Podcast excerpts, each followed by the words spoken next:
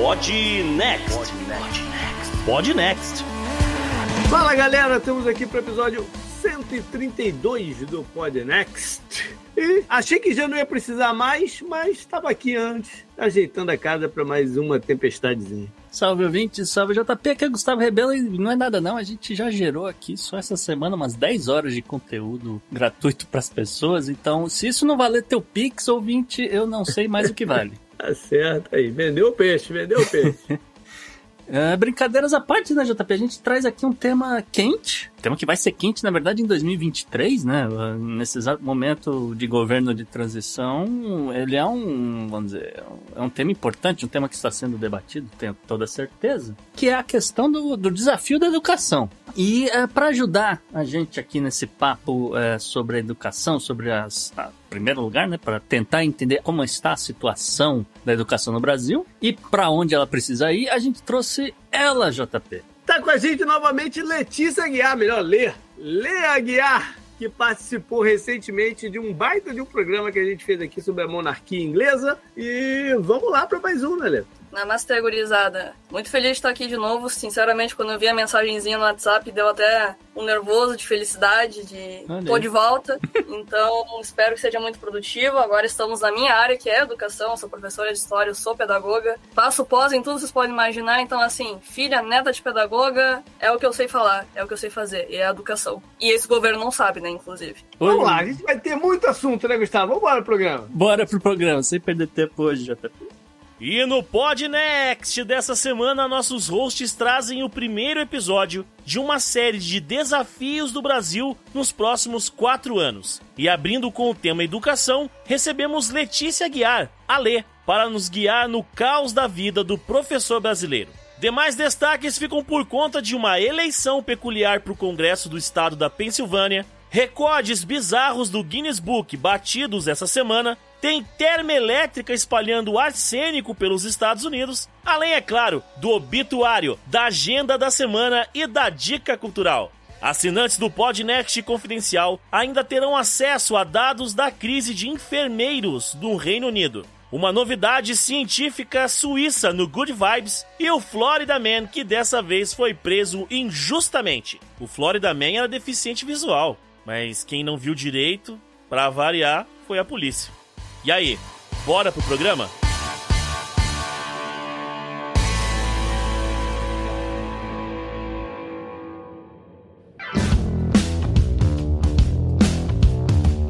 Salve ouvintes do Podnext! Se você quiser ajudar este podcast incrível e maravilhoso com qualquer quantia, manda um pix no contato arroba opodnext.com.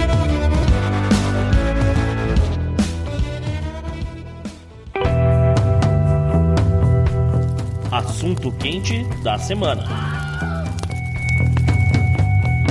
Bom, o negócio é o seguinte: uma das áreas mais dolorosas para a gente acompanhar nesses quatro anos de governo Bolsonaro foi a parte da educação. Turnover incrível no Ministério da Educação, cada um que entrava era pior do que o outro, uhum. escândalos né, também envolvidos, e a gente tem um desafio enorme aí pela frente para tentar recolocar o trilho nos eixos, a gente vai entender o que que funcionava, né? O, o, o que que não também, o que que precisa ser feito para isso, né, Gustavo? Isso, JP. E aí eu vou já começar aqui fazendo uma provocação para ler, né? É, olha só, Lê. Uh, Ricardo Vélez Rodrigues, Abraham Weintraub, Milton Ribeiro e Vitor Godoy Veiga. Qual foi o pior ministro do governo Bolsonaro, na sua opinião, e por quê? Olha só, Ana, só fazendo uma parte, você pulou ainda o cara que mentiu no currículo, né? E ficou acho que um dia como ministro. Uma, parte, uma parada maluca assim, lembra? É, tá bom, não, não tinha aparecido na minha lista, mas você tem razão. simplesmente a nata, né? Os guri, só os guri. Eu acho que é aquele, aquela coisa de o pior é o que tá agora. Parece que consegue se superar cada vez que entra um novo. É, eu acho que o primeiro ponto a se colocar é quanto é importante um secretário de educação que seja sério, porque como o JP tava dizendo, teve até gente que mentiu o currículo. Imagina se eu mentisse currículo num, num concurso que aconteceria comigo, né? Com certeza não o que aconteceu com ele, que ficou tudo de boa, tranquilo. Bem, eu acho que, como eu disse, assim, é um pior do que o outro, mas é importante lembrar por que, que um é pior do que o outro. Além dos escândalos, além da corrupção, além do corte de verbas, como todo mundo é influenciado pelo querido, saudoso Olavo de Carvalho. Principalmente o. Eu não vou saber falar o nome dele. O Ertraub?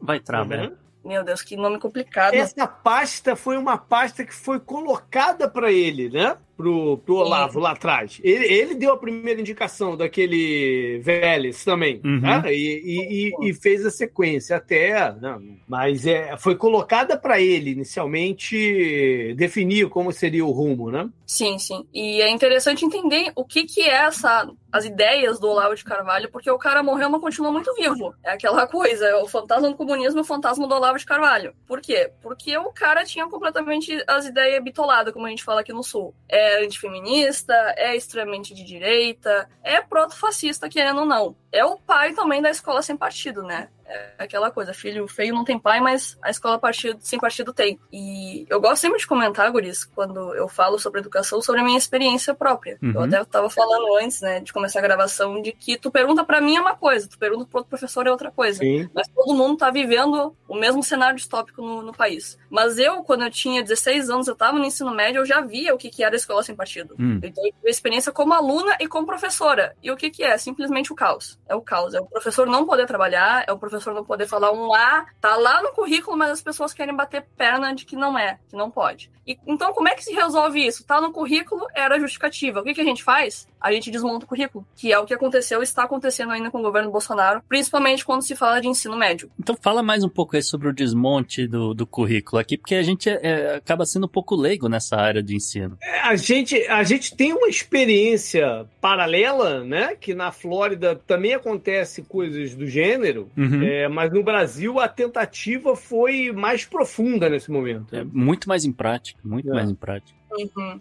Então, assim, eu sou professor de história, eu tenho que explicar um pouquinho antes para explicar o agora. O que, que a gente tem, então, de currículo? Nós temos currículos do país, do estado, do município, enfim, da escola. Isso uhum. é política educacional brasileira. A gente tem, enquanto federal, a BNCC, que está sendo construída desde o governo Dilma. E tem suas dificuldades, tem seus problemas, mas para que, que ela serve? Basicamente, para todo mundo no Brasil ter uma ideia do que a gente precisa alcançar a cada nível uhum. escolar. E ela é dividida por competências e habilidades. O aluno tem que saber fazer, tem que entender, tem que saber reproduzir. Mas, enfim, não vou adentrar só apenas para vocês terem uma ideia do que, que é. Que, por que, que tem essa organização curricular, essa organização de ensino? Para a gente saber o que a gente está fazendo na sala de aula. É, Lê, só, saber... só uma perguntinha aqui rápida. BNCC, Base Nacional... Comum Curricular. Comum Curricular, obrigado. Isso, Base Nacional Comum Curricular. Só que assim, como eu tô dizendo, tudo é criticado, nada é bom, nada é o bastante. E quando ela foi instaurada, agora eu vou. Me, vai me faltar data. Eu sou professor de história que falta data para tudo, gente. Se eu não me engano, 2019.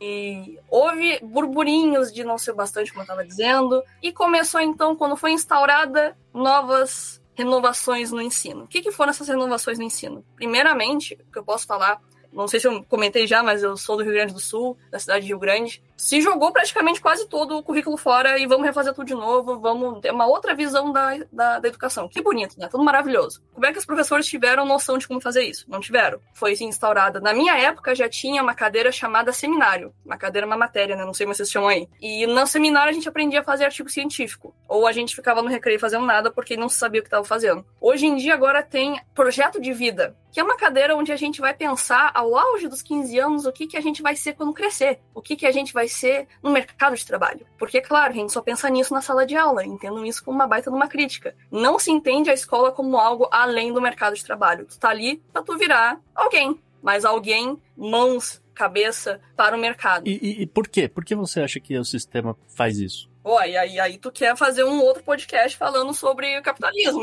Ah. Aí, ou então você poderia chegar na sala de aula e falar: olha só, essa é a primeira e última aula dessa, dessa cadeira, porque vocês não vão ter emprego. No futuro só os robôs vão trabalhar. Vamos embora pro recreio.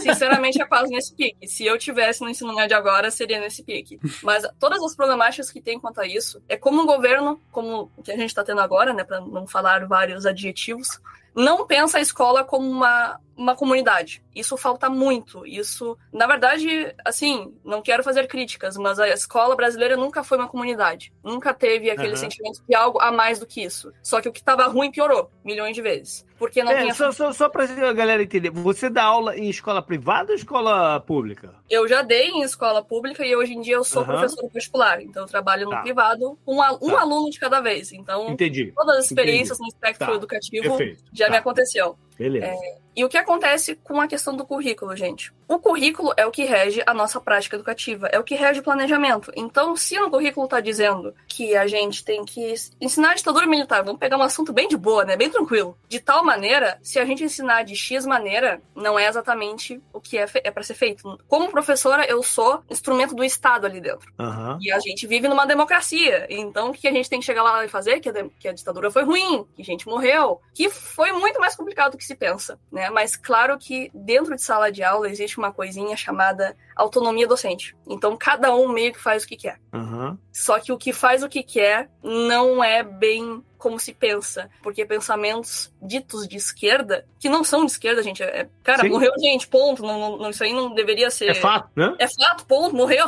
É. Coisa triste, mas é não, é verdade. Foram pessoas que foram torturadas. Você não vai apagar as marcas de tortura, o trauma dessas pessoas, óbvio. É, dessa forma, esse refazer do currículo deixou tudo mais aparadinho. Né? Principalmente no ensino médio, quando a gente pensa em Enem. O Enem que nós tínhamos na, na época do Temer, na época da Dilma, não é o mesmo Enem de agora. A gente já sabe que as questões de ditadura estão cada vez menos, se fala de história antiga muito, e o ensino médio, querendo ou não, é feito para quê? Para o mercado de trabalho e para o Enem, ponto final. Não se pensa em uma formação uhum. humanista, uma, uma formação para a vida. Até agora se fala em, em, educação financeira, não sei se vocês ouviram falar, mas aqui tá virando moda. Mas o que é educação financeira? Colocar a culpa no trabalhador de não conseguir no final do mês ter dinheiro para sobrar? pois é.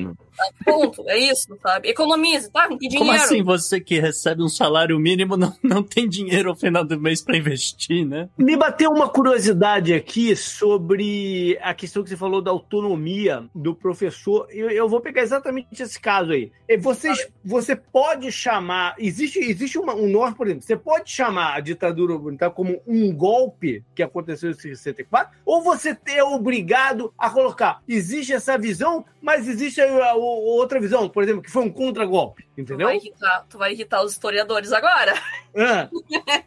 é, estamos aí para isso. O que, que a gente tem na BNCC? É golpe, a historiografia é aquela coisa, sabe? Ninguém se concorda, mas numa coisa a gente concorda, que não foi institucional o que aconteceu, que nem com Getúlio Vargas. Por que com Getúlio Vargas todo mundo fala que é golpe, ponto final, deu, beleza? Aconteceu. Estado Novo. Aqui é uma, uma resistência a falar porque é um, uma palavra feia, né? Golpe. Hum. Não pode. É, não Aí, é uma palavra feia. É, não é uma palavra feia. É que as pessoas não gostam. É igual, é igual, é igual aqui nos Estados Unidos tem isso também. Você falar que o negócio do Capitólio foi uma tentativa de golpe, você pega as pessoas um pouco despreparadas. Porque golpe na cabeça da galera aqui é uma parada que acontece no terceiro mundo. Isso também. Entendeu? Não acontece aqui. E uhum. o Brasil tem um pouco disso também. Não, como, como assim aconteceu um golpe aqui? É uma falta de autoconhecimento. Não, não, conhecimento. É de se olhar no espelho, né? E falar, porra, não, não é normal o que aconteceu, né? E por aí vai. Uhum. Então, essa questão, assim, existem professores, então, que podem ter a liberdade de falar que não foi golpe? Gente, aí vem a censura, vem o quanto a educação pode ser regida pelo Estado. Estamos ali em nome do Estado, mas o quanto realmente a gente pode falar por ele. Nos documentos oficiais, depende do lugar onde é que tu tá. Na BNSTC, se eu não me engano, tem sim a palavra golpe, ou pelo menos, né, ditadura civil-militar. Mas eles não rasgaram essa parada? Depende do dia, depende do momento, depende da cidade. Hum. Aqui na minha cidade, em Rio Grande, se chama golpe. Mas eu sou de uma cidade operária, numa cidade portuária, 65% votou no Lula. É, não, uhum. não, mas a minha pergunta era mais no sentido assim: você pode definir ou você é obrigado a falar assim, foi isso, mas há quem diga que foi não sei o quê. Entendeu? Essa, essa é a minha, minha curiosidade. Depende é. da tua prática pedagógica. Entendi. Eu acho. Aí a gente entra no campo da didática da história. Nós temos no Brasil uma história que é muito oficial. Eu falo que é um golpe, ponto final. Não há o debate do conceito do golpe. E por isso que as pessoas não entendem e se querem cada vez mais ficar distantes, entende? Hum. Porque, de fato, o que é um golpe? Um golpe é quando as negocia, coloca dinheiro na coisa para mudar o governo. É, Olê, pelo menos essa é a minha definição.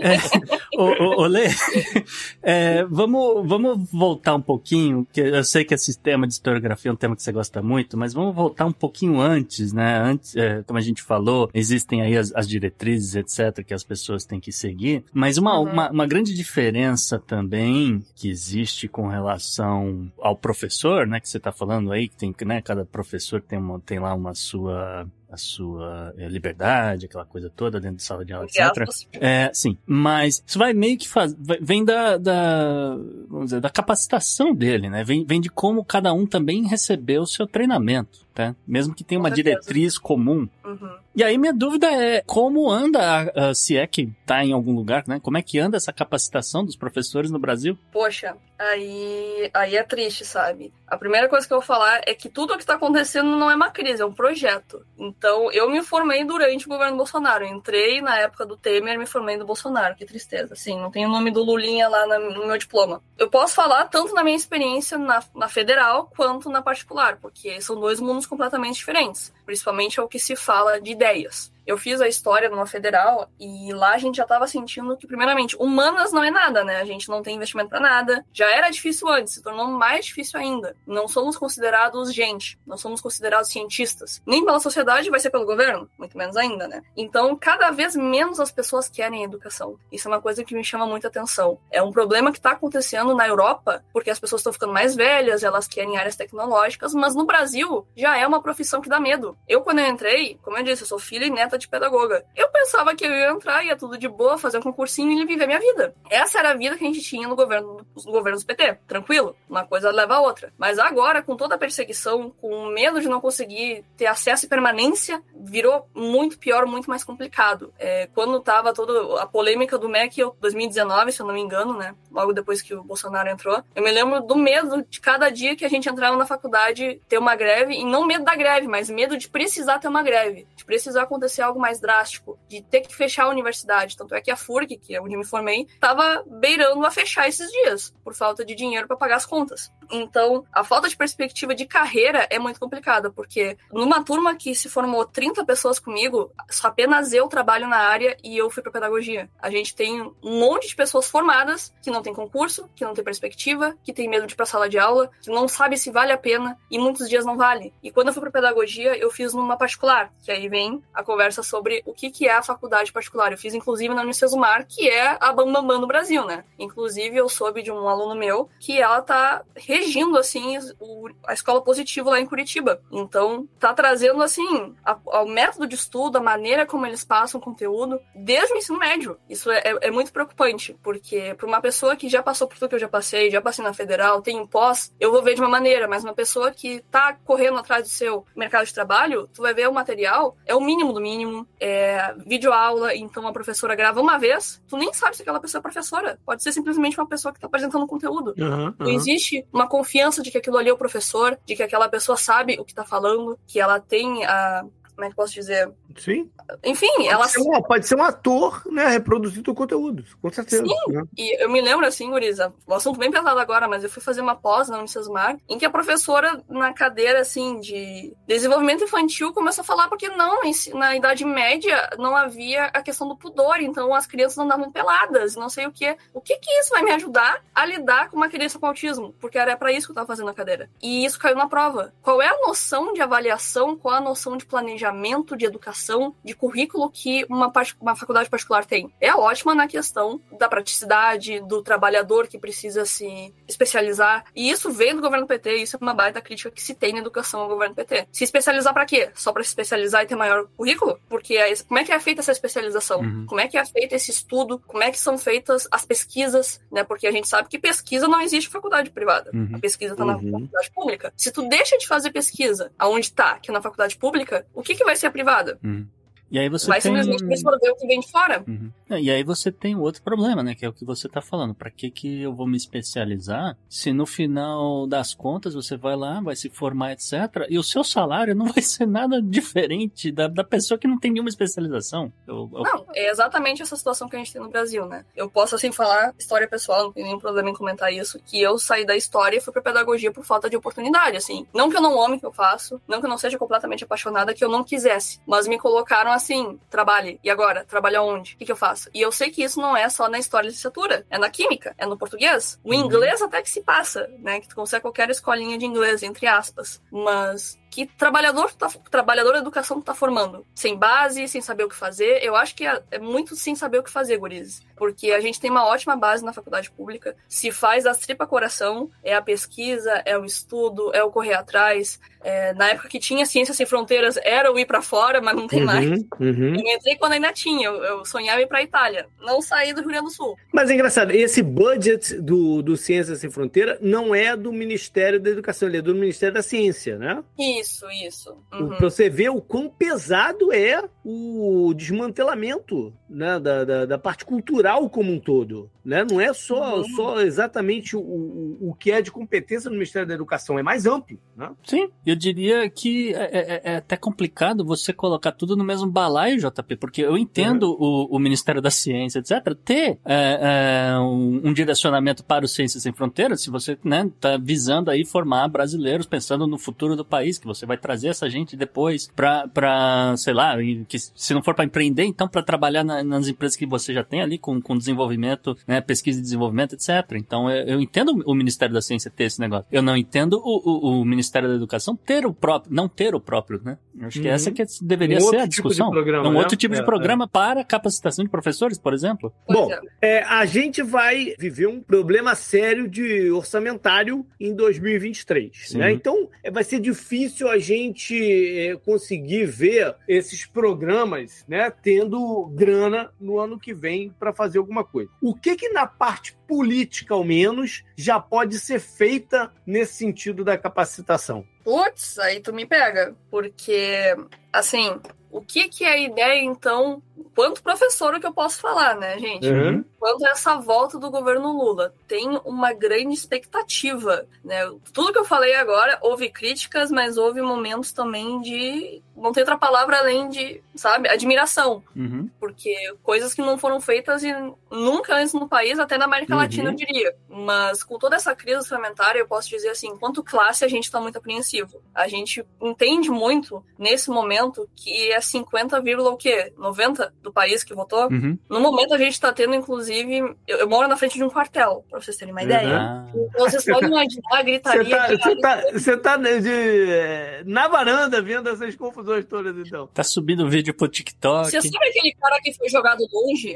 do quartel? Tem um vídeo. Eu vi de uma galera batendo na porta do quartel, parecendo zumbi. Pelo amor de Deus. Mas, de fato, tem um cara que tentou arrombar o quartel na frente da minha casa e jogaram ele pra fora que nem um pedaço de merda. Ah, isso eu vi. Realizou? Isso eu vi, isso eu vi, isso eu vi. Aham, uhum, foi na frente é, da minha casa. Foi esse aí? Nossa, mano. Foi. Fantástico. Inclusive, ele estava no Facebook dizendo pro Macron não fazer graça dele. Que mundo paralelo é esse, meu Deus? O Macron?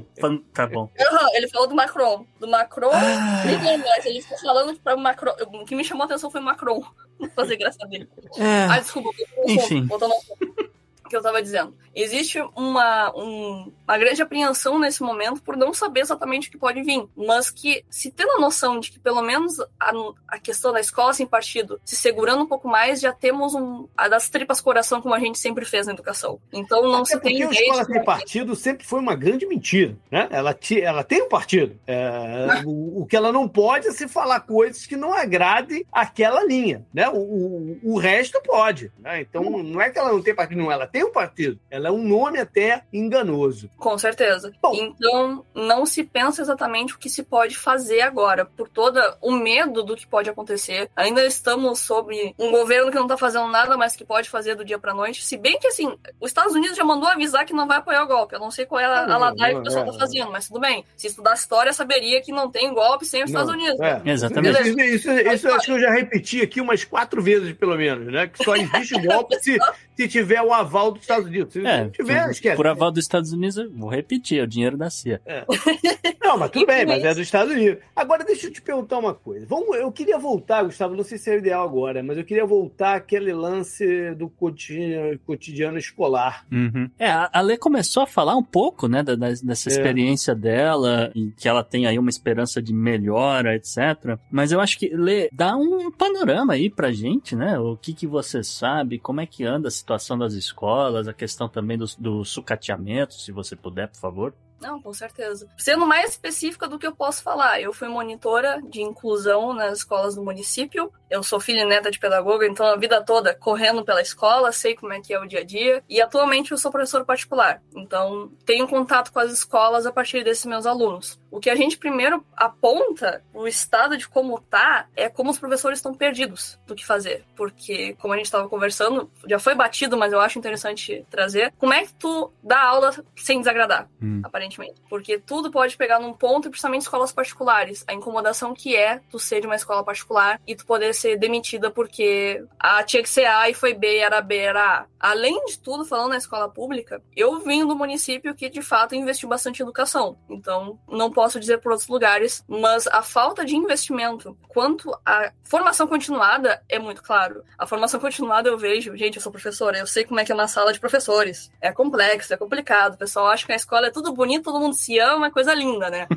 Mas não, como o pessoal não quer por falta de, assim, vontade de estar na profissão. Eu vejo todos os colegas minhas só querendo se aposentar, não aguentam mais, o salário é baixo. Aqui no Rio Grande do Sul teve corte de salário, assim, por dois, três anos, se eu não me engano. Tu recebia 200 numa semana, 500 na outra, mais 500 na outra. E mais 200 na outra. A minha avó passou por isso, ela era aposentada. E eu juro para vocês, eu vi colegas dela adoecendo porque não sabia que dinheiro que ia cair na conta. Então, isso tudo, que dinheiro que foi para onde? Porque o Rio Grande do Sul se colocou numa baita dívida e os professores que pagavam. Inclusive, aproveito para comentar uma, um caso bem específico as pessoas não sabem, mas o que, que o Bolsonaro fez com a aposentadoria do professor? A minha mãe deveria se aposentar esse ano, já fez todo o tempo de contribuição, mas ele tirou dois anos da contribuição do professor, ou seja, a minha mãe devia se aposentar integralmente. Ela perdeu quase um salário mínimo. Por causa, por causa da pandemia. Não se trabalhou na pandemia. Isso, você acha que isso pode ser revertido? Vamos colocar na justiça. É, né? É complicado. Quem vai responder vai ser só no é. governo Lula. É, é complicado. É, é o tipo de ação trabalhista de, de situação que não. Eu, eu falo para ela, vai ficar pros teus netos, entende? É. De situação que foi feito sem pensar e a sociedade simplesmente pensa que não, mas o professor não trabalhou mesmo. Vocês ficaram uhum. fazendo o que atrás do computador? É. E agora falando sobre a situação da pandemia, que apoio que o professor teve para dar aula. Uhum. É uma coisa sou eu que tenho 23 anos, que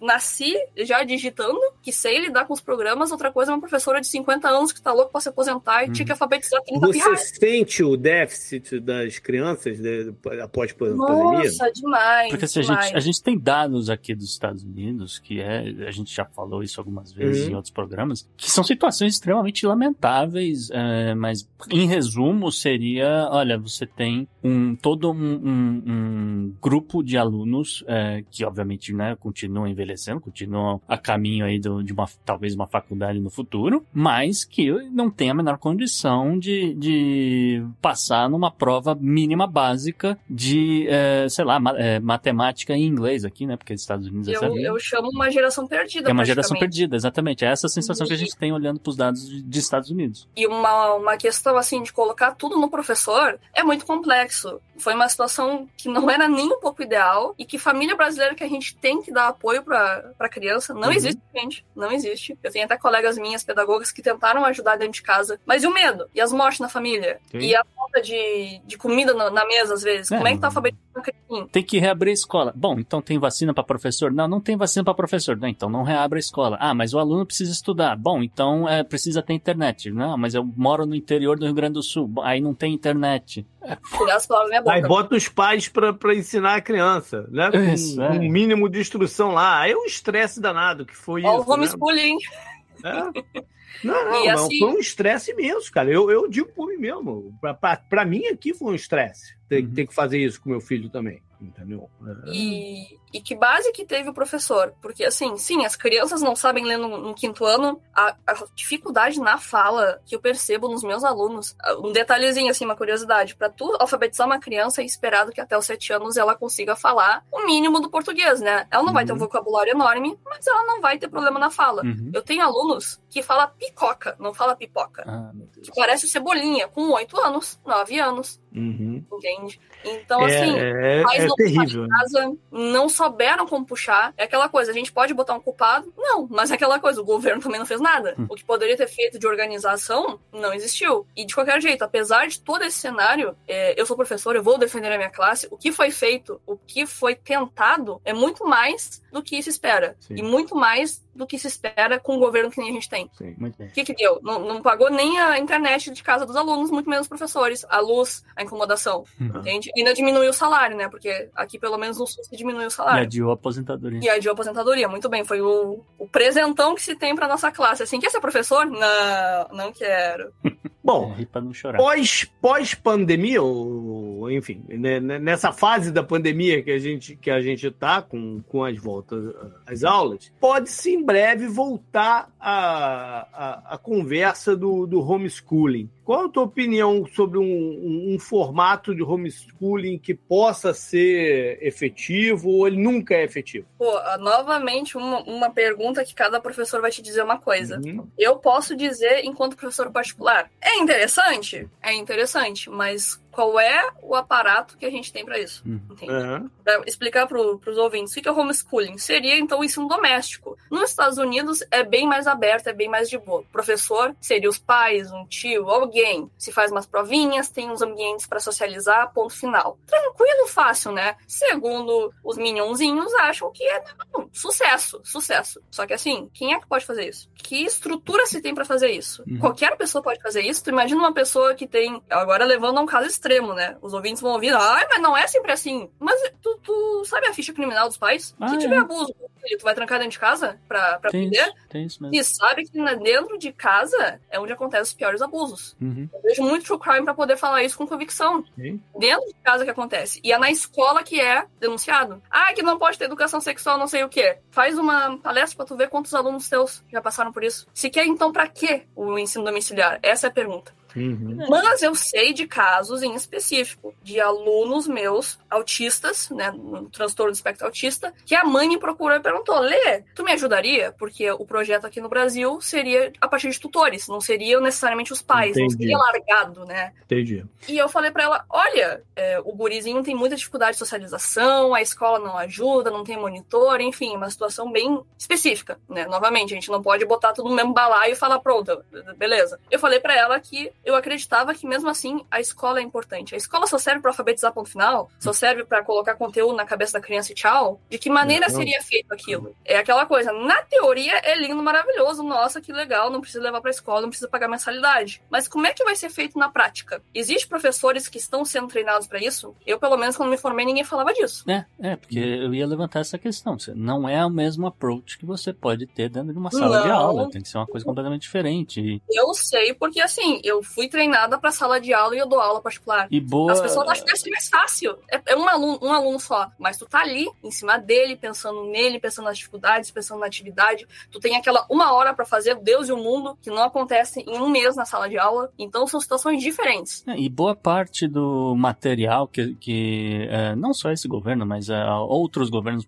pelo né, em outros países, etc., queriam fazer, na verdade, era deixar algumas aulas já gravadas, algumas coisas assim, e o aluno que se vire, mandando e-mail depois, se ele lembrar de uma dúvida, talvez, que ele tem, etc., e sabe-se lá quando o professor vai responder esse negócio, porque né, a partir do momento que você tem um vídeo de um cara fazendo esse negócio, vai chegar coisa do tipo 500 e-mails, né? Com 500 perguntas. E o cara não, uhum. não tem, é, como, é, né? como é uma coisa gravada que você faz a hora que você quiser. Nem vai ser o professor que vai responder, vai ser um monitor da cadeira, Isso. que nem acontece na pós-graduação. Exatamente. E essa questão assim de, ai, é tudo muito fácil, que nem, na, que nem eu falei na minha experiência na faculdade particular. Gente, tu não tem a troca, tu não tem a uhum. socialização. Uhum. Aquele cafezinho que eu tomava lá na, na praça da faculdade fazia toda a diferença. Sim. Eu sabia de muita informação, eu vivia. Agora, dentro de casa, olhando um conteúdo que mais 10 mil colegas meus estão vendo, não tenho nenhuma troca, isso é educação? Não. Eu, eu, eu, eu, eu, tenho muita reticência a homeschooling. É. É, eu tenho, um, tenho uma amiga nossa aqui nos Estados Unidos que faz homeschooling com os filhos dela e eu pergunto como é que ela, né, como é que ela age e tal, não sei o que. Óbvio que eu não, não vou ficar criticando ela lá na, na, na, na parada. Mas eu tenho muita reticência a, a, a, ideia como um todo, né? Eu, tenho, eu acho que essa parte da, da, da socialização é, é, é, o que você falou lá no começo. A escola é para formar a pessoa. Né? Uhum. Foi, você forma a pessoa isso, aprendendo, tendo experiências, tendo, aprendendo até com as experiências dos outros. Uhum. Né? Então, sem isso, eu acho é, muito complicado. A, é a dúvida de... do coleguinha pode ser a sua dúvida. Sim, sim. uhum. Isso parece, a gente fala e ri, né? Mas é muita é. realidade, Gustavo. O quanto a troca é importante, o quanto tu estar num lugar com colegas é importante. Ali tu vive, tu troca ideias, tu faz amizades. Tudo isso te prepara pra vida. Sim. O que, que a gente vê, até voltando ao assunto sem querer, mas das crianças da pandemia, eles não sabem brincar, não sabem é. fazer amigos, eles não querem sair de casa, uhum. é só na tela do celular. É. A quantidade de transtorno de ansiedade que eu vejo. Ah, mas aí até vamos fazer a menção honrosa ao Grafogame, que é a grande tirada do Bolsonaro lá naquele debate que teve com o Lula. O que, que é o Grafogame? É um joguinho de alfabetização. Em seis meses o seu filho está alfabetizado. Eu trago seu amor de volta em sete dias, mais ou menos assim uma ideia. O que os, as pedagogas pensaram? Até as pedagogas bolsonaristas. O que, que tu tá falando, meu mano? O que que tu tá falando? Existe alfabetização em seis meses? Existe. É raro. Principalmente numa turma com 30 crianças, metade passando fome, né, gente? Uhum. A gente tem que pensar. Eu acho que a gente pensa na educação, a gente pensa no colégio positivo de Curitiba. A gente não pensa na periferia da cidade do Rio Grande. É, e, é, e é, que é um outro problema também, né? Porque pô, você tem uma família aí de classe é, é, de renda baixa, né? Uma, uma, família que passa por necessidades, etc. E uh, o fato do filho ir para a escola e ter acesso a uma merenda Sim. é uma refeição a menos, é um custo a menos para essa família e é mais, muito mais garantido. E, e, por aí vai. Também, eu só queria fazer um comentário rápido assim, né? A gente não tá aqui demonizando o homeschool nem nada disso, porque não, uma não, coisa é você. Eu só, eu só, queria dizer que assim, uma coisa é você falar, ah, eu preciso aprender a programar em Python e aí eu vou fazer um uhum. curso curso uh, de, de seis meses, aí depois eu faço um outro curso assim assado, eu sozinho ali fazendo um negócio online, tá? Adulto, inclusive. Adulto, inclusive. Isso é uma coisa. A outra é. É, o que eu falei, tem reticência, não, tô, não deu, exatamente, não demonizei. Isso, né? A, a, outra é, é, é, você chegar pra criança e falar: olha, hoje a gente vai aprender a somar, né? Usando um, um sei lá, um vídeo aqui no, no, no, gravado há 10 anos atrás, não sei, porque tem isso também. Toma o celular e te vira. Exatamente. Por falar em gravar, Lê, qual é a tua opinião sobre essa história de gravar o professor na aula? Ah. Jesus! Ai! Eu já vivi isso com o professor da faculdade. Eu juro para vocês que, assim, ó, não sei se esse termo é conhecido, mas o cagaço que a gente tomou uhum. foi bem na época, assim, da eleição do Bolsonaro. Entrou um colega que a gente nunca viu na vida e o cara simplesmente filmando a aula, onde o professor, pela primeira vez no semestre inteiro, resolveu tocar no nome do Marx. Eu juro para vocês. Hum. Eu juro. A turma toda em silêncio, assim, tu ouvia o pessoal respirar, o batimento cardíaco. Uhum. Isso, na verdade, inclusive, a gente tá aprendendo a ter que falar no começo da aula que é proibida a gravação, vai acabar dando processo. O quão triste é que a gente chegou nesse ponto enquanto professores. Sim. É, porque você não tem como controlar 100% se não tem alguém com o celular gravando, né? A única coisa agora que tu pode é tomar ação judicial. É, e aquela coisa, é, a imagem, você assistir um vídeo, até beijo de vó é pode parecer assédio sexual, né? Se, se se coloca, dependendo de como você editar o negócio e filmar, etc. Não, e o que tu falou agora, Gustavo, foi assim, abriu todo um leque de assunto. Porque o quanto se tira as coisas fora de contexto. A educação sexual é um ponto que eu brigo muito. Porque as pessoas acham que, ah, vamos ensinar as crianças a transar. Gente, eu não consigo fazer um aluno abrir um livro. Eu não consigo fazer ele estudar a história do Rio Grande do Sul. Eu vou ensinar ele alguma coisa? Pelo amor de Deus. Inclusive, a Damares foi eleita. Isso é um dos pontos que não dá para esperar, mano. Não dá. Não dá. Não dá. E o que, que, as pessoas conseguem pensar? Que tipo de conservadorismo idiota que a gente tem no Brasil? Como é que a gente faz isso em sala de aula? Não existe espaço para isso. Nem deve existir, é claro. Uhum. Mas, como eu já falei antes, é a partir da palestra, a partir da conversa que a gente descobre um monte de terror que tem dentro da casa do brasileiro. Uhum. É existe, mas que seja descoberto, então. E aí, de novamente, vamos falar de ditadura. O pessoal acha que porque a gente é uma ditadura, então a gente tá xingando. Yeah. Não, a gente pode xingar com certeza. Mas é uma ditadura constitucional, que nem a gente tá falando. Morreu gente, ponto. É fato. É Como verdade.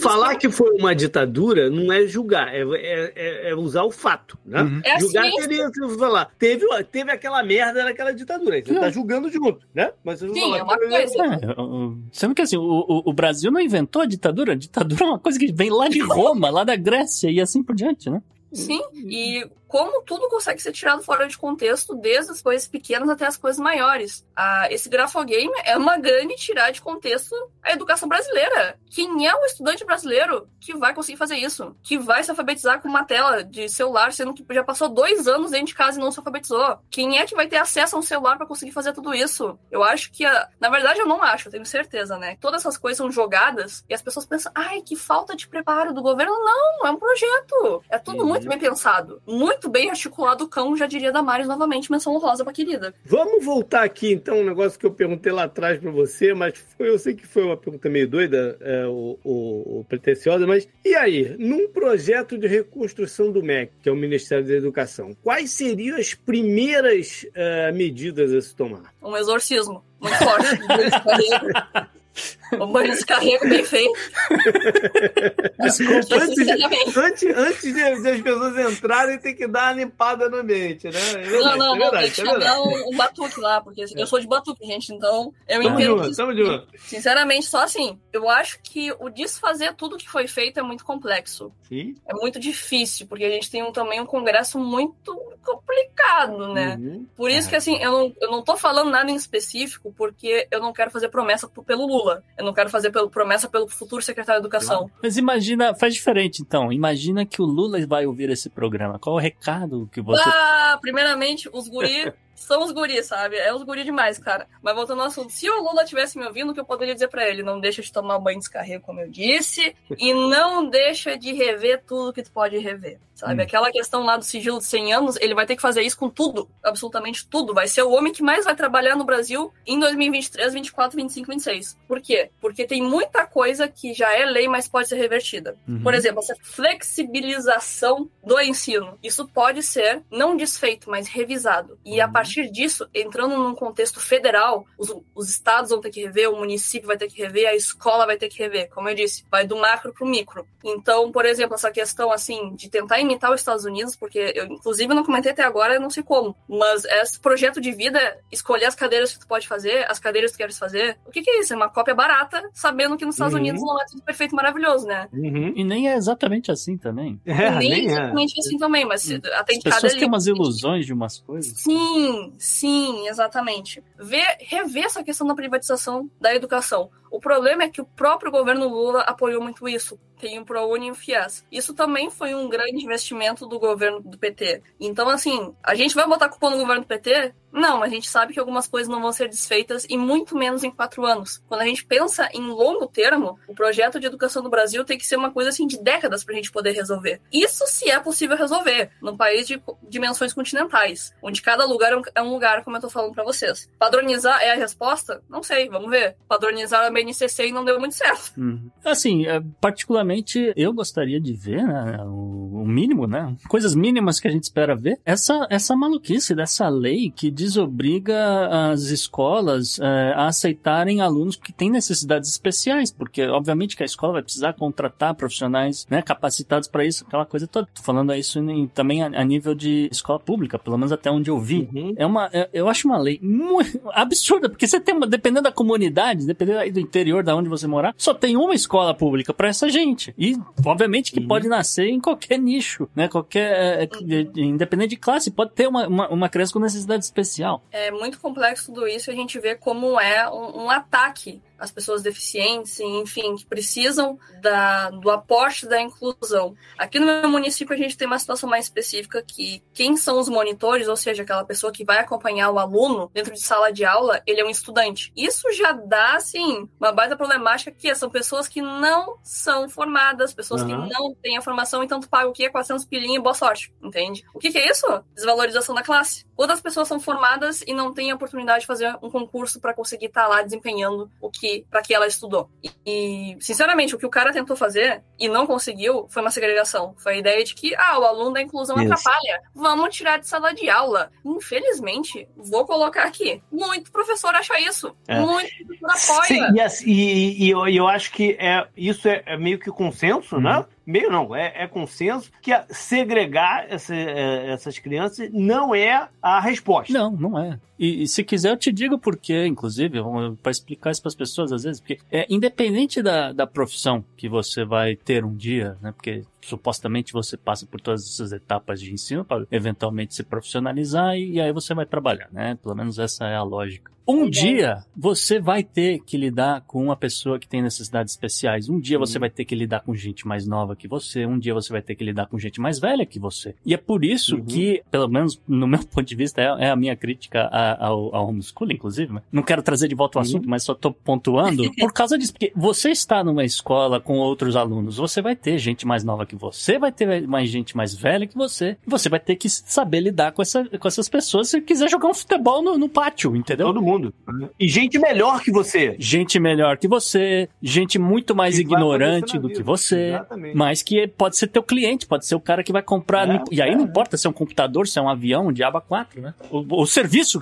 né? o, o cara quer contratar o serviço que você oferece. É, esse negócio de, de, gente melhor que você é fundamental, porque se você tá em casa sozinho, você pensa que você é o topo, uhum. você é referência, né? Eu fui uma época de um, eu era bem pequeno, eu fui de um colégio pequeno para um colégio muito grande. Uhum. Eu fui com uma visão de que eu era. Você, você falou até jogar bola. Eu fui com uma visão que eu era bom de bola. Cheguei lá no colégio, eu vi que eu era um merda. Não, que não, não, dava, não dava nem pra ser reserva do time lá da, da, da, da turma. Mas é, cara, você muda teu parâmetro. É, eu, é. eu, descobri que eu descobri que eu não, nunca ia me profissionalizar no futebol. O dia que, eu, que eu, o time da escola particular foi jogar com o time da escola pública, JP. Não quero saber o que aconteceu.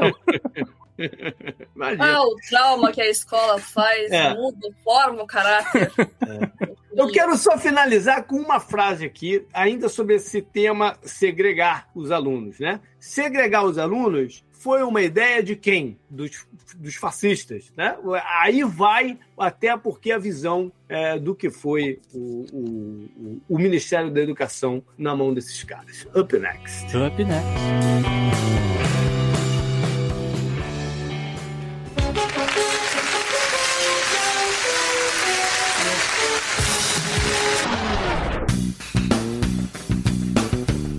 Personagem da semana, a gente vai fazer um esquentinha sobre follow-up de, de, de, eleição americana, né? Pois é, JP, né? Não, é complicado o país que não tem um sistema eleitoral mais ágil, né? Fica dependendo de papel auditável tem essas coisas. Mas, né, a gente sabe que ainda assim tem algumas corridas que já estão definidas, né? Então, para falar um pouquinho de, desse ciclo eleitoral dos Estados Unidos, a gente quer contar aqui uma, uma história, uma anedota, né? Um, uma coisa que de fato aconteceu e uh, vamos ver o que, que, as pessoas acham, né? É, é uma acabou sendo aí o, o destaque da personagem dessa semana, porque ele foi eleito né? É, a gente costuma destacar o, a, o, as pessoas que foram eleitas. É, e a gente está falando de um sujeito chamado Anthony Tony De Luca. Quem é esse sujeito, JP? Ele era um hum. candidato uh, ao Congresso do, né, do estado da Pensilvânia, né? Então, uma, um deputado estadual seria o equivalente, né? E ele ganhou, ganhou com uma extrema facilidade, né? A, a eleição aí local, né? É, ele teve 85% dos, dos votos totais, né? Um, um número assombroso, se você for pensar, né? Mas ele realmente, né? O material disponível de campanha que tava dele, tal, não sei o que, pá, galera foi, viu, né? Assistiu comigo aquela coisa toda, foi lá, votou nele, 85%. O que é muito mais do que, por exemplo, a, a segunda colocada, né? Que é a, a Keonia Livingstone, ela que era do Partido Verde, né? E é, e é bom que a gente explique isso, porque é, é, é muito cargo em muito distrito para muitos partidos, e aí às vezes acontece esse tipo de coisa. Você tem um, um partido verde que tem um pouco menos projeção a nível nacional, mas ali. Mas aquela pessoa é conhecida na comunidade. Né? Isso, né? ali na comunidade ela tem força, mesma coisa para outros partidos, né? Os, os libertários e assim uhum. por diante, né? Enfim, né? Só que tem uma peculiaridade, JP, que poderia até colocar o senhor Tony DeLuca no bloco do bizarro dessa semana. Que é o seguinte, é. ele morreu. Olha! Ele morreu é, em outubro, JP, vítima de... Eu falei que a gente ia dar um esquenta aqui na parada, na verdade um esfria. Né? Pois é, o rapaz morreu em outubro, vítima de um linfoma. Ah, peraí, peraí, peraí. peraí. Quando você falou que ele morreu, eu achei que você ia falar que ele morreu agora, depois da eleição, com o resultado da eleição, alguma coisa assim. Não, ele, ele morreu antes da eleição, né? No fim de, de, de outubro, justamente, né? Vítima de um linfoma que, que ele fazia lá seu tratamento, etc. Mas, assim, não era nada que impedisse o cara de exercer o cargo, né? Mas é ao mesmo tempo que aquela coisa, né? A não ser que ele morresse, como morreu, né? Não, né, não era um cara, não era uma coisa ainda terminal, ou pelo menos até onde tinham uhum. diagnosticado ele, etc, né? Com, com esse câncer, né? Mas ele tava lá fazendo, né? Fazendo seus tratamentos, fazendo a coisa, e os médicos liberaram ele pra fazer campanha, pra ser, exercer o cargo, etc, né? E o cara morreu. O cara morreu aí praticamente na véspera da eleição. Mas aí não cancela o a corrida? Não, então, eu tenho que explicar isso, né? É, a cúpula do Partido Democrata achou por bem é, não lançar um outro nome para a corrida aí do, do, do, distrito que o cara tem, porque pô, se ele teve no final das contas 85% dos votos, né? Eles já tinham uma noção de pesquisas ali que ele seria eleito, né? Então os caras uhum. também pensaram, falaram, ah, quer saber? Então deixa aí, depois a gente resolve, ver o que, que vai fazer, etc, né? Porque a gente fala isso, né? De novo, né? Sistema de voto com papel auditável, né? Você tem que imprimir as cédulas antes, né? E aí, dependendo do, do estado, essas cédulas, para quem vota por correspondência, já foram impressas, já estão nas mãos das pessoas um mês antes da eleição. Inclusive, inclusive dependendo de que dia, aquele mês de outubro, uma boa parte das pessoas até já votaram pelo correio. Exatamente, é isso que eu tô falando. É, é, porque geralmente esse voto por cédula chega na mão das pessoas um mês antes, a, a votação é, pessoalmente, geralmente ali 10 a, a 12 dias antes, é pelo menos o caso aqui da Flórida, né? Que tinha aberto a, a eleição no dia 24 de outubro. É, salvo engano, acho que ele morreu ali no dia 30 de outubro, dia 29 de outubro, Olha, JP. A véspera. Véspera da parada, né? Então não. Ah, não, tinha como, não tinha como substituir mesmo. A, única parada é que não, não, não tem efeito nenhum a eleição. Exatamente. Ah. É, e é exatamente essa conclusão que o, o, o Partido Democrata chegou. Ele fala: a eleição não teve efeito nenhum. Provavelmente muitas das pessoas do distrito nem sabiam do que o cara né, tinha falecido, etc. E votaram mesmo assim. Uh, algumas pessoas provavelmente sabiam e votaram como talvez uma forma de homenagem, homenagem. póstuma, né? Uma coisa assim. Uh, e o fato é que o distrito vai organizar uma, uma eleição, uma data ainda não foi especificada, né? Porque afinal de contas acabaram de, de, de contar os votos, é, mas eles ainda vão marcar um, uma nova data para eleger uma pessoa para ocupar a cadeira. Então, basicamente, zera a eleição, começa de novo. Talvez a própria Keonia Livingston saia como candidata. E talvez ela tenha, né, ganhou uma segunda chance, se você for pensar. Que coisa. Ou seja, a coluna foi personalidade, uhum. poderia ter sido bizarro e poderia ter, ter entrado no obituário poderia também. Ter, e, e, se tivesse uma data, seria a agenda da semana. Triplo, triplo. Up next. Up next.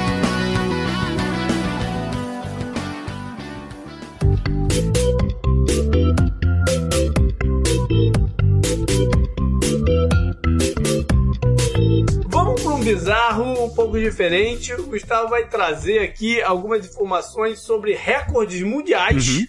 que foram quebrados durante essa semana. Uhum. Coisas variadas e mais com uma coisa em comum: loucas.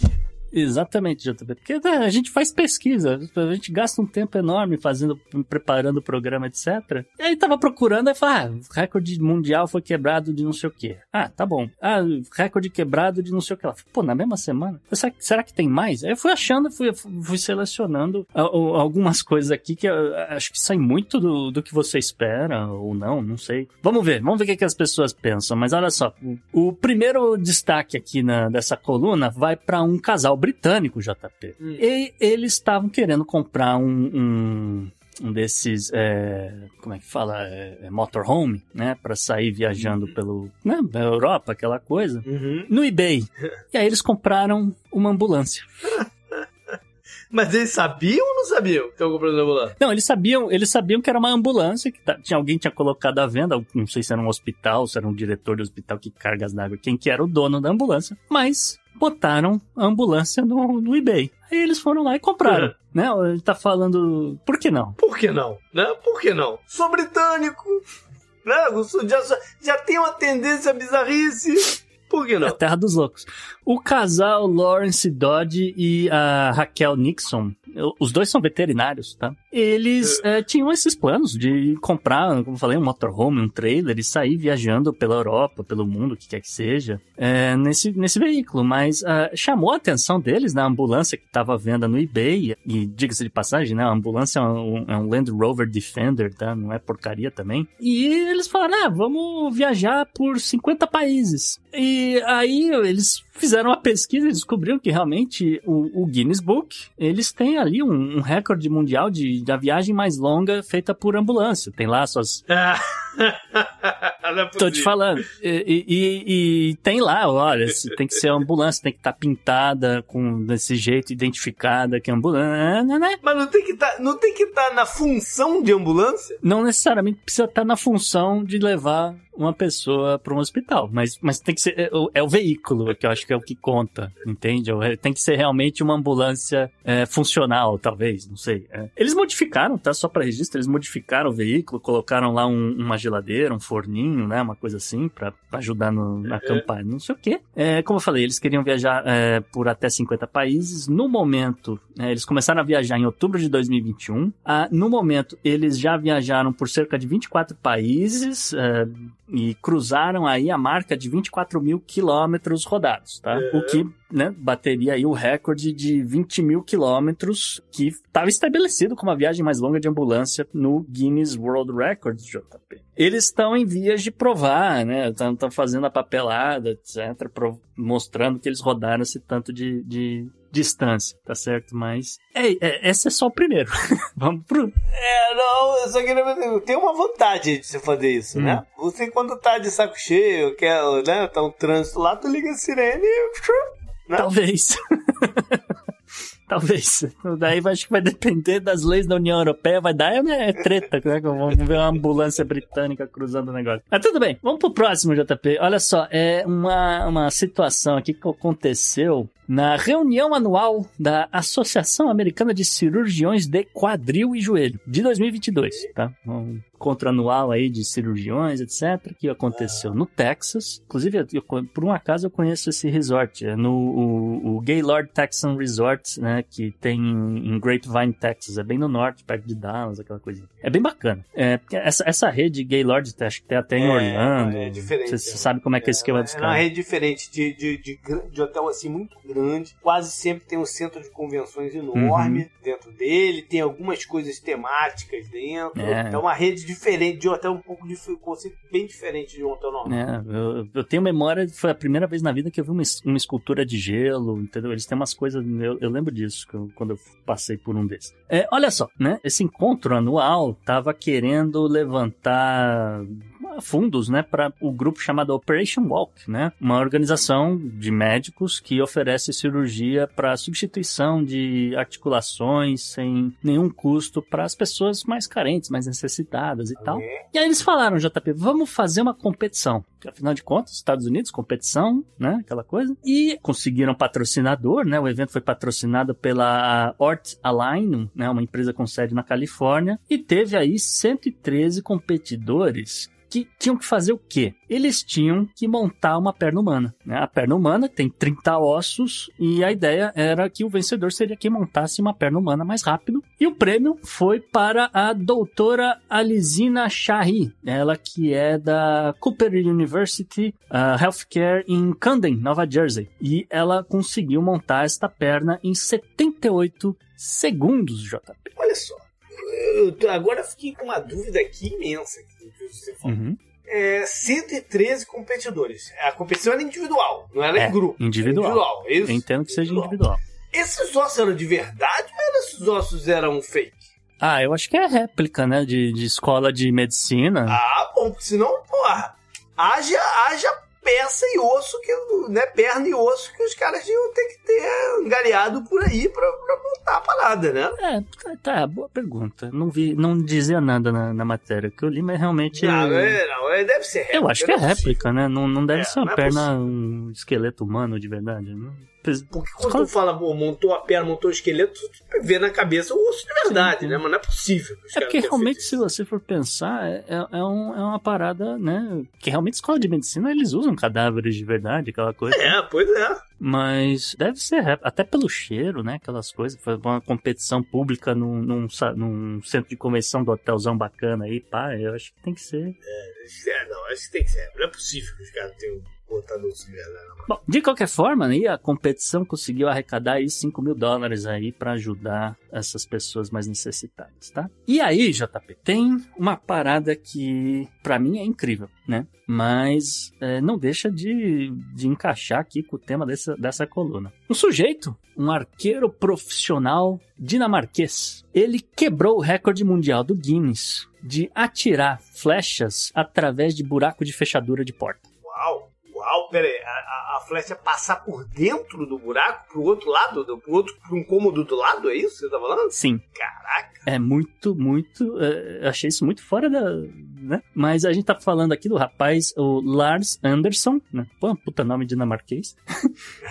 E uh, ele é youtuber, ele, ele publica esses vídeos, essas coisas que ele faz, acrobacias, né? Com, com tiro com arco, uh, essas coisas que ele faz no, no, YouTube, né? E obviamente que ele, ele publicou o feito, né? Tem vídeo para quem quiser assistir, o cara atirando flecha através de buraco de fechadura. Ele atirou um total de sete flechas consecutivas, não errou nenhuma e passou pelo buraco da fechadura, né?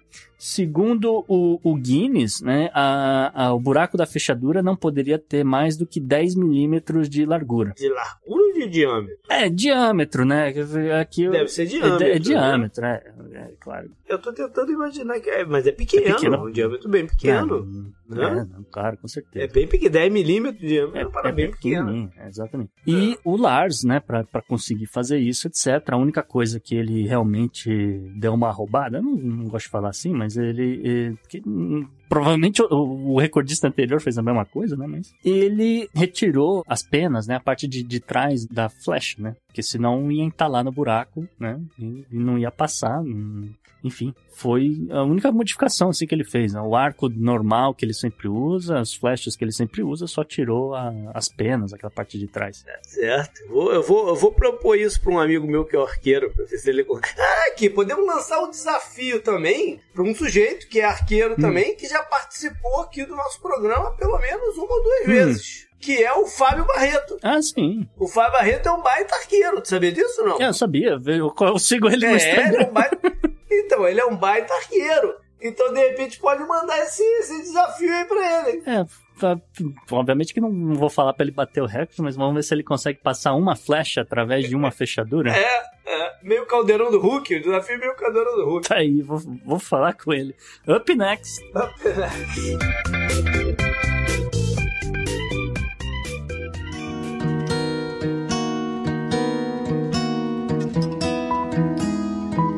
JP, mais uma semana com obituário com vários nomes importantes. O primeiro dela é putz, é uma, um grande expoente, né? Não sei, não sei nem por onde começar. É, fomos, fomos todos pegos de surpresa hoje, né? A gente tá gravando excepcionalmente na quarta-feira. Fomos pegos hoje de surpresa com a notícia do falecimento da Gal Costa aos 77 anos, que não não não estava, não, não é que ela estava no hospital, não, uhum. né? ela faleceu em, casa, vítima de um, um infarto. Uhum. E ainda, nesse momento que a gente está gravando, ainda não é 100% oficial que isso foi a causa da morte. É, né? tem, tem, Mas... tem uma, muita controvérsia. Tem gente que realmente, os médicos né, aquela coisa, tem que fazer um laudo, não sei o que, falaram que foi infarto. A, tá muito em cima, né? A tá assessoria tá dela, o lance é que a assessoria dela nega e tal, então tem, tem um pouco de polêmica por trás disso, mas o fato não, é que foi, ela foi estava em casa. Né? O fato é que foi surdo Total. Segundo, olha aí, segundo programa seguida que tem uma, um falecimento de um músico uhum. que eu já fui no show. Né? Eu ah, fui no é. show do. Falei que fui no show de e já fui no show da, da, da Gal Costa. Era moleque. Minha mãe, minha mãe era fãzaça da, da, uhum. da Gal Costa. Acho que não tinha com quem me deixar, me levou pro, pro, pro show. Mas eu lembro bem. Uhum. Músicas muito bacanas. Um, é, é, era um show com muita animação, vamos dizer assim, com muita muita uma vibe muito positiva. Porque ela também era performer, né? É, é, exato. Era, era um show, foi um show bem bacana. Não era o meu estilo na época, não era meu estilo uhum. musical preferido, mas eu, eu, lembro que eu achei um show bem bacana dela. Sim, e. e... Tremenda referência é. de, de talento incrível, é. né? Ela que era, ela era soprano e tal, e obviamente que é, é, expoente representa muito, né, essa coisa da inclusão da mulher no, no, como cantora, etc. E assim por diante. Num período que foi falando, falando isso porque foi num período que foi muito complicado no Brasil, né?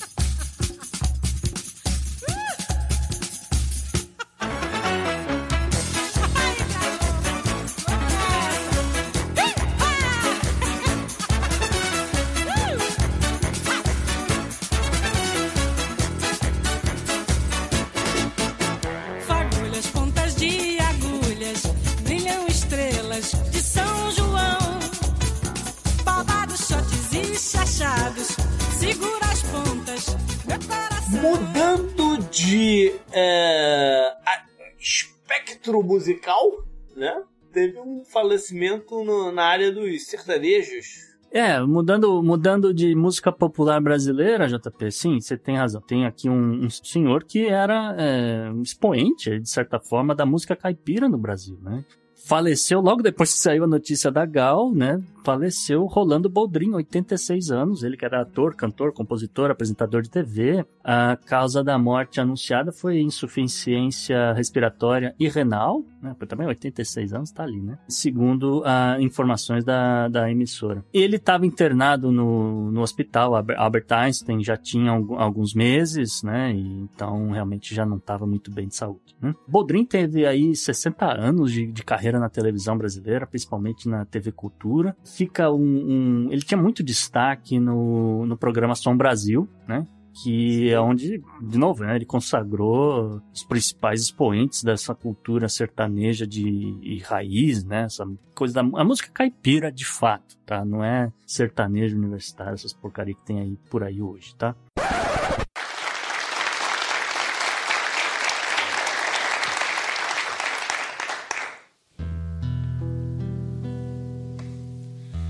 Quando eu vim da minha terra, eu passei na enchente nadando. Passei frio, passei fome, passei dez dias chorando. Isso por saber que a nossa vida para sempre vai estar passando. Nos passos do meu calvário não tinha ninguém me ajudando. Eu estava assim como um, um passarinho perdido fora do bando. Quando eu vim da minha terra, veja o que eu deixei para trás: cinco noivas sem marido, sete crianças sem pai, doze santos sem milagre, quinze suspiros sem ai, e trinta maridos contentes me perguntando: já vai? E o padre dizendo às beatas: é, milagre custa, mas sai. E só para pontuar, porque eu esqueci de colocar aqui no obituário, JP, faleceu o Aaron Carter. É, é verdade. Aaron Carter. Que é, era irmão de um Backstreet Boy. Isso, é irmão né? do Nick Carter. É. Nick Carter. Eles são aqui da Flórida. Sim. E assim, ouvinte que está tirando carta em 2022. O Backstreet Boys era uma boy band do final do milênio. Procure no, na Wikipedia que eles têm lá. Que teve um sucesso, assim, uma dessas músicas que explodem. Assim, Chiclete, né? exatamente. Né? É, Enfim. Agora, a causa da morte dele também tá bem controversa super, a parada. Né? Super. Tá, é, tá, tá, tá, tá, bem esquisito aí. É, e ele era, um, ele era também um, um importante aí na, na, nesse meio de cultura. Mais um ator aí, mas esse é os 98 anos. Também, também já tava com, ali Quem no é limite da idade dele faleceu Leslie Phillips, JP, ator de cinema e teatro, é, uma coisa assim, um destaque. Tô ligando o nome. Ele tem, ele tem, é, é, o nome não é tão assim conhecido, porque na verdade ele tem muito destaque dentro do cinema britânico, dentro do, do circuito uhum. de teatro britânico, tá?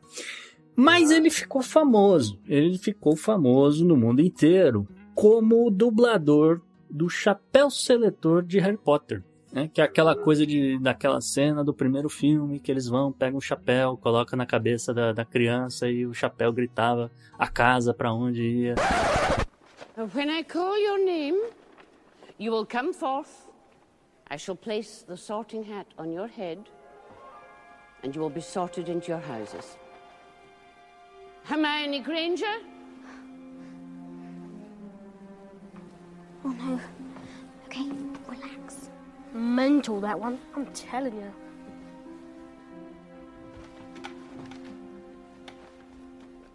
Ah, right then.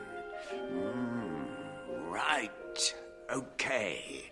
Gryffindor!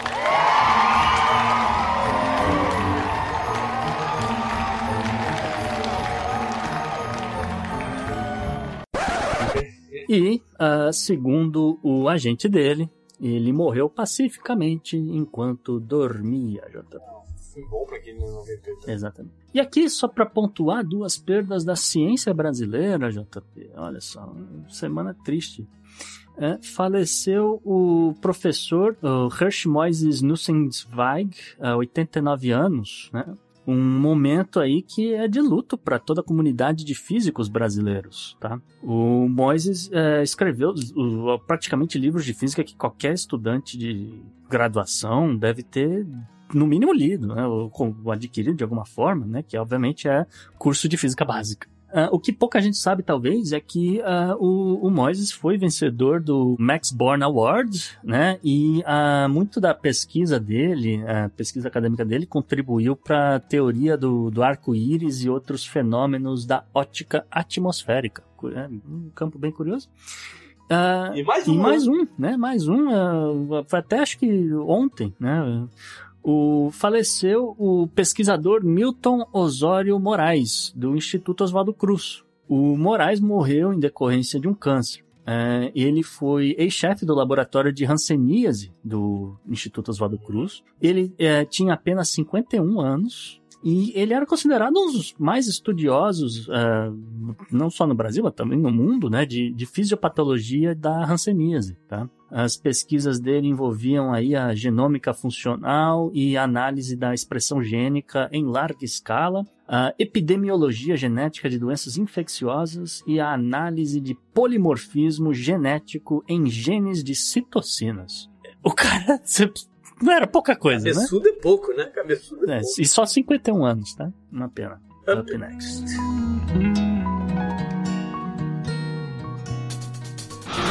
Pela união dos seus poderes, eu sou o Capitão Planeta! Vai, Planeta! No meio ambiente, vamos para uma cidade aqui nos Estados Unidos que é sinônimo de industrialização uhum. pesada. E tá tendo um bocado de destaque nesse ciclo eleitoral americano porque né, o, o John Federman foi ele, ele foi fazer campanha, começou a campanha dele lá em Pittsburgh e, e a festa dele toda foi lá, né? É, e por que, que a gente tá falando de Pittsburgh, JP? Porque uma usina de carvão já desativada, só que próxima de Pittsburgh, está vazando cinzas de carvão e tá envenenando as águas subterrâneas aí de toda essa área no estado da Pensilvânia. A Pensilvânia é um estado complicado na área de poluição, é, né?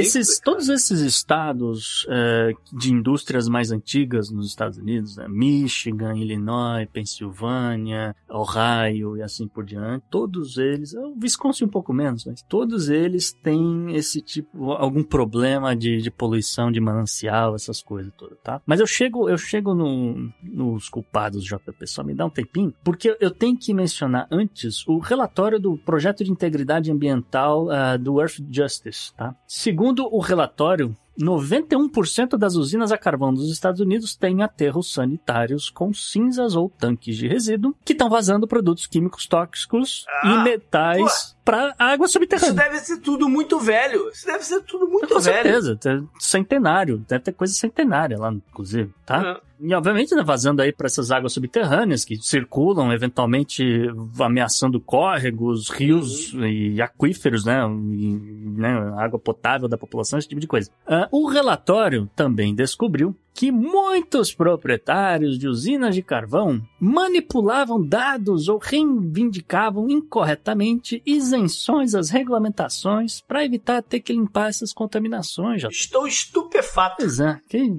quem diria, né? Eu não quero dizer nomes, né? não quero acusar nenhum membro da família Koch, mas, é, é né? Hum, enfim. Isso, isso me surpreendeu agora, você agora me surpreendeu demais que existe corrupção nessa área. Pô, me surpreendeu pois muito. é, até alguém falou. Porque na minha cabeça neoliberal, poxa, o né, as empresas iam regular a parada pro bem comum. Puxa vida, agora você me derrubou. É, ia dar trilhão, inclusive. Mas, uh, é, é, mas assim, teve até uma discussão curiosa no Twitter essa semana. Ah, o, que o, o Ministério do, do Meio Ambiente deveria ficar, na verdade, dentro do Ministério de Minas e Energia. Eu acho que é o contrário, né? Porque quem tem que fiscalizar Minas e Energia é o Ministério do Meio Ambiente, né? Mas tudo bem. Né? Cada um, é, enfim, é, cada um sabe que, que, como é que governa. Né? Mas tudo bem. É, olha só, é bom que a gente explique, né? A, a cinza de, de, carvão, né? O material deixado após a queima desse combustível fóssil, contém substâncias nocivas como arsênico, cádmio, cromo, chumbo, lítio, mercúrio, urânio, entre outros, Jota, uhum. tá? A, a exposição a, a essas cinzas está ligada a vários problemas de saúde, né? Como câncer, problemas de tiroide, fígado, rins, é, problemas de desenvolvimento neurológicos em crianças e assim por diante. Embora o, o uso do carvão para fins de eletricidade tenha diminuído nos Estados Unidos, a indústria de energia continua a gerar cerca de 70 milhões de toneladas de cinzas de carvão todos os anos no país é, e, e, levando em consideração que isso aí já existe há mais de 100 anos, né? Que os Estados Unidos queimam carvão. Os Estados Unidos, não estou falando do resto do mundo. E, obviamente, que essas usinas de energia dos Estados Unidos ainda geram cerca de 5 bilhões de, de toneladas de, de cinzas de carvão todos os anos, claro. O relatório também ranqueou os, os 10 locais mais contaminados é, nos Estados Unidos por cinzas de carvão no país. A usina geradora uh, Newcastle uh, da empresa Genon, né, que aí justamente fica 74 quilômetros a noroeste de Pittsburgh, é apenas o sexto lugar dessa lista, já. As águas uh, subterrâneas próximas ao local contêm, e aí é que é o grande lance, né? Porque você vai falar, ah, tá vazando, mas tá vazando muito, tá vazando pouco, o, o tanto que tá vazando é preocupante ou não é preocupante, né? Governante, né, o político faz essas perguntas, né? O relatório, JP, mediu que a água subterrânea próxima a, a, a onde fica essa usina, né? próxima de Pittsburgh, né? próxima de uma grande metrópole dos Estados Unidos, referência, aquela coisa toda, tem níveis de arsênico 372 vezes acima do limite de segurança da Agência de Proteção Ambiental dos Estados Unidos, a EPA. E uh, o lítio, o lítio uh, também né, tem, seria 54 vezes acima de, de, do, do limite estabelecido também. Só o e aí a gente tem que dizer, falar o quê? Falar para as pessoas tomarem água engarrafada? Não sei. questão da água lá nessa área toda. Porque, é... olha. Bom, espero que essa projeto de infraestrutura do Biden, Sim. né? trilhão e tal, não sei o que, comece a agir, comece a ter efeito né, na, na, né, nessa parte do, dessa região. Porque claramente não é só você desativar a usina de carvão, termoelétrica, o diabo 4, você tem que desativar e limpar, porque claramente tá, dá problema, né? Então... E esse é um dinheiro que ou, ou, vem do governo ou vai vir de onde? A quem que, a quem que é a iniciativa privada e, a, e tem incentivo para fazer isso, né? Vai ficar anos brigando na, na justiça para daí, depois que já tiver uma, uma geração inteira com problemas de, de câncer, com problema de desenvolvimento neurológico, etc, né? E aí, ah, adianta alguma coisa de 5, 6, 10 anos depois. É complicado demais. Up next. Up next.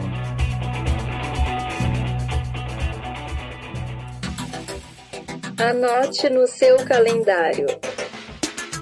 É, e JP, o que, que você traz aí na agenda da semana, do passado?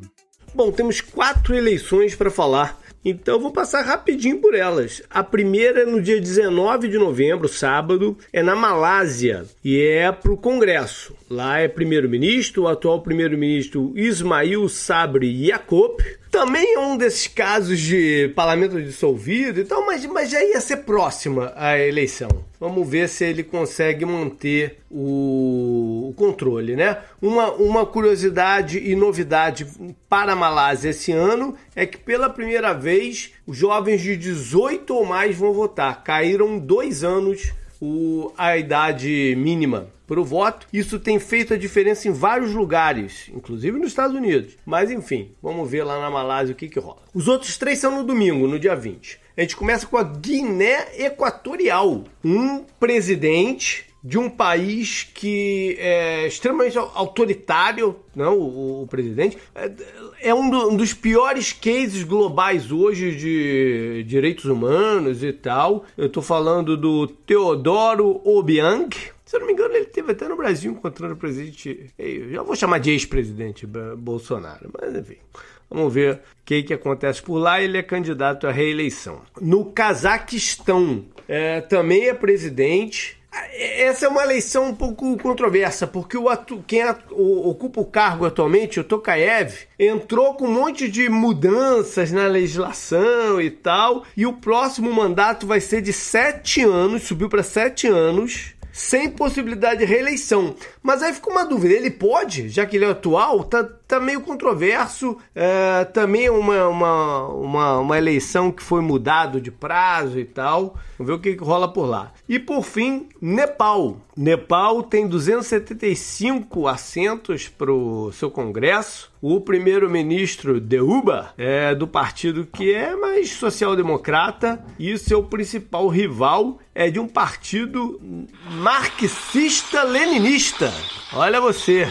Vamos ver no que, que vai dar isso aí também. Bora lá para a parte histórica. Começa com o dia 15 de novembro de 1904. Uma das principais patentes do mundo foi, foi dada nesse dia, que é da lâmina descartável, lâmina da Gillette, que foi usada pela Gillette hoje em dia, que foi dada para o um sujeito chamado King Camp Gillette. E é uma, uma, uma, marca aí do capitalismo. Novembro 16, 1941. Guerra, Segunda Guerra Mundial. Comendo solto. Nesse dia, o fascínio, né, o, o, né, o inescrupuloso Joseph Goebbels, né, o cara de comunicação dos nazistas, publicou no jornal, o, ou na revista, sei lá, na revista Das Reich, um artigo de hate né, contra os judeus. E é, é, é uma dessas coisas que a gente tem que pegar, cara, porque os métodos são muito parecidos com o que acontece hoje, né? Era uma mudança de narrativa e nesse artigo ele mais ou menos que coloca na conta dos judeus tudo o que está acontecendo. A guerra, o motivo da guerra e tudo mais. Inclusive falando que o Führer né, tinha feito essa previsão que não iria permitir, no passado, né, que não iria permitir que a comunidade financeira judaica é, fosse saquear as nações e com, com o resultado disso o bolchevique né, o comunismo, tomasse conta do mundo. Olha que parecido a parada. Teve uma razão dessa publicação sair nessa data. Dias antes, o primeiro-ministro né, do Reino Unido, Winston Churchill, tinha recebido, quer dizer, ele tinha, eh, os ingleses tinham decodificado mensagens da polícia é, alemã que narravam certos tipos de atrocidades que os judeus estavam sofrendo lá na Alemanha. Não era mais segredo para o Ocidente a questão dos campos de concentração e tal. Então, para evitar que isso tivesse algum impacto, sai o artigo um pouquinho antes. Para fechar, então, Uh, novembro 17, 1800. Aí voltei um pouco mais para trás, né? Bem mais para trás. Porque foi nesse dia que, pela primeira vez, o Congresso americano, e a gente falando de eleições e tal nos Estados Unidos nesse período, foi a primeira vez que o Congresso americano se reuniu em Washington DC, na capital. Ele antes era em Filadélfia. Então foi quando ele passa efetivamente para o que é a capital dos Estados Unidos. Up next.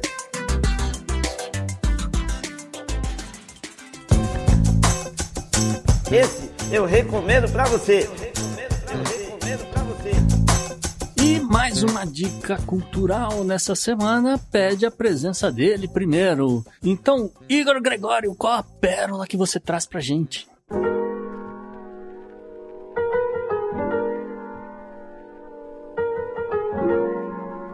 Olá, meu nome é Igor Gregório, sou um poeta paraibano que irá recitar aqui para vocês um poema.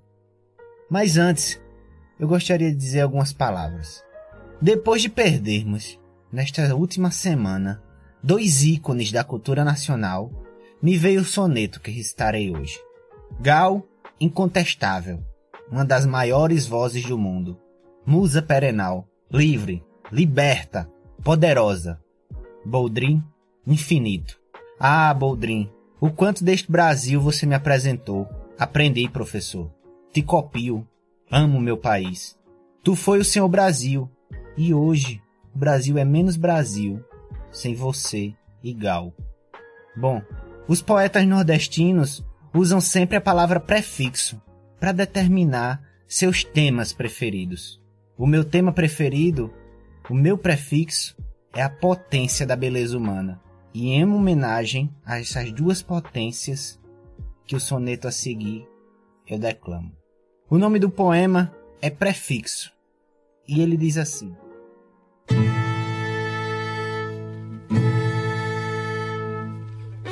Eu preciso da tenra poesia para viver neste globo leviano. Eu só quero vestir a fantasia. Passem anos, os anos e mais anos. Eu preciso sentir a melodia para vencer o palco cotidiano. Eu só quero varar as covardias de ser cada vez mais ser humano. As palavras, os versos, a magia são prefixos que eu levo sobretudo neste tempo senil e carrancudo. Eu sou assim, um poeta de poesia, comumente no mundo me iludo, pois sou filho de Deus e quero tudo. Obrigado ao Podnext pelo espaço. Para me seguir nas redes sociais, é só procurar Igor Gregório. Uma ótima semana, um cheiro grande e até o próximo poema, meu povo. Ile, é tua vez. Qual é a dica cultural que você dá aí pra galera? Então, eu já falei tanto da minha cidade, tanto de como é viver aqui. Preciso comentar que está acontecendo quase que um renascimento cultural. A gente é a cidade mais antiga do Rio Grande do Sul, tem história, é portuária, tudo que vocês podem imaginar entrou aqui pela cidade tudo subia Porto Alegre para outros países. E uma coisa que eu descobri faz pouco tempo, Guris, e teria mudado a minha vida na graduação. Não mudou porque eu descobri isso anos depois. que droga. Mas é um site chamado Isso. Eu vou mandar o link para vocês. É? Onde é um arquivo de edições da Biblioteca Rio Grandense. Então, tem 126 livros da história do Rio Grande do Sul, da imprensa principalmente. Aqui tem uma, ah. uma cultura na, na Universidade Federal do Rio Grande muito voltada para isso. E com certeza tem um assunto que vocês vão achar interessante. Seja Era Vargas, uhum. seja a Guerra do Paraguai, seja a cidade do Rio Grande, seja o Rio Grande do Sul. Eu tô assim, passando o dia todo uhum. lendo tudo que eu posso, porque é o tipo de oportunidade que não dá pra perder. Muito bacana, muito bacana mesmo o projeto. Fica disponível os livros na, pela internet? Como é que é a situação? Sim, sim. Ah, legal. É, foi esse ano publicado e entra num, num programinha para ler o livro. Olha só, pela, pela introdução do que você deu ao que, ao que ia ser tua dica, eu, eu achei que você ia mandar o tempo e o vento. eu vou te cancelar! Eu vou te cancelar! Não, a gente não é só o tempo e o vento aqui no sul, não! Brincadeira à parte, eu acho muito bacana. Eu, eu me amarrei em ler o Capitão Rodrigo e a, e a, parada toda, eu acho muito bacana. E o Grande é uma cidade muito diferente, a gente não tem muito essa cultura. em minha defesa. Muito Maravilha! Foi esse então o programa dessa semana, espero que tenham curtido. Mande pra gente suas sugestões, né? Críticas, comentários, enfim. Pode ser por e-mail, pro contato arroba opodnext.com, mas também troca uma ideia nas redes sociais. Enquanto existe o Twitter, o meu particular é o JP underline Miguel, mas também tem o Gustavo no arroba Gu underline Rebel e o Podnext você encontra no Twitter, no Instagram, por enquanto, buscando por ou Podnext ou só Podnext você encontra a gente. E claro, Lê, deixa aí os seus contatos, onde as pessoas te encontram. Podem me achar principalmente no Instagram, onde eu tenho um trabalho voltado para alfabetização, em Prof. Letícia Guiar. Meu nome é Letícia Guiar, tem menos um A aí. mas, mas, mas, ficou legal a, a jocosidade. Gostei. Sim. É isso então, galera. Valeu. Maravilha. Isso aí. Até mais.